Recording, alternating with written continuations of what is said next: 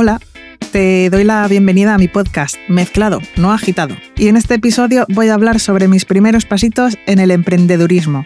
Que digo que ya tocaba un episodio sobre la palabra maldita, ¿no? Y demos gracias que esto no lo grabo en vídeo y puedo repetir la palabra las veces que haga falta hasta que salga bien. Y aquí paz y después gloria y nadie se entera. No sé si mientras estás escuchando esto, estás en la fase de emprender, o ya lo eres, o todo lo contrario. Pero sea cual sea el caso, voy a desromantizar lo que viene siendo trabajar para uno mismo. A mí, cuando estudiaba sonido, me dieron un par de asignaturas que eran formación y orientación laboral, FOL, y relaciones en el entorno de trabajo, RED, que en su momento, la verdad, me parecieron de relleno, pero que ahora, a toro pasado, me gustaría haberles hecho un poquito más de caso. Sí que es verdad que aplicadas al mundo real se habrían quedado un poquito flojas, pero mejor eso que nada, ¿no? Lo que me estoy encontrando en mi aventura de trabajar por mi cuenta, de emprender vaya, es que tienes que ser experta en marketing. Y pocas cosas se me dan peor que venderme a mí misma. Así que reto añadido. Claro que sí, ¿por qué no? Una cosita más. En fin, como la rueda ya está inventada y hay gente que esto lo lleva haciendo desde antes de que yo naciera, me estoy dedicando a estudiar cursos sobre marketing y todo lo que estoy leyendo a primera vista parece obvio, pero maldita sea lo difícil que está siendo llevarlo a cabo. Si tú nunca has emprendido, hazte esta pregunta, que es de primero de emprendedurismo. ¿Cuál es el público objetivo de tus servicios? Pues esta pregunta puede parecer una tontería, pero para mí, que siempre he trabajado en empresas, me ha costado un poco bastante esclarecer. A mí lo primero que me vino a la cabeza fueron las cadenas de televisión, que son para las que iba siempre mi trabajo.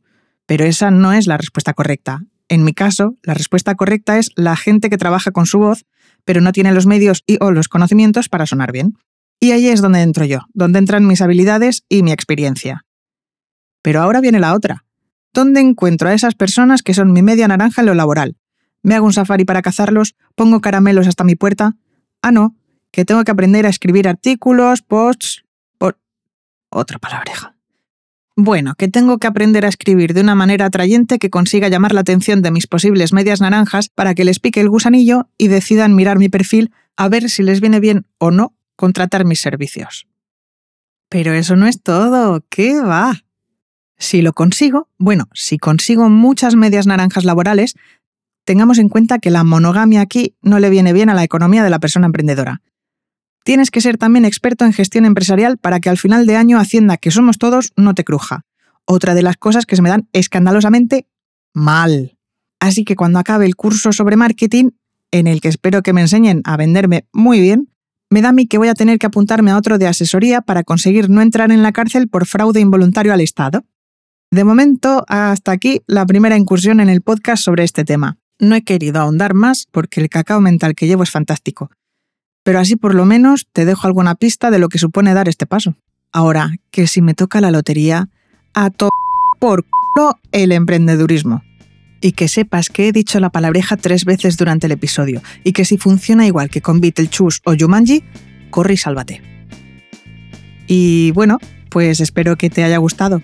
Si te ha gustado, compártelo, o no, lo que prefieras, pero gracias por escucharme.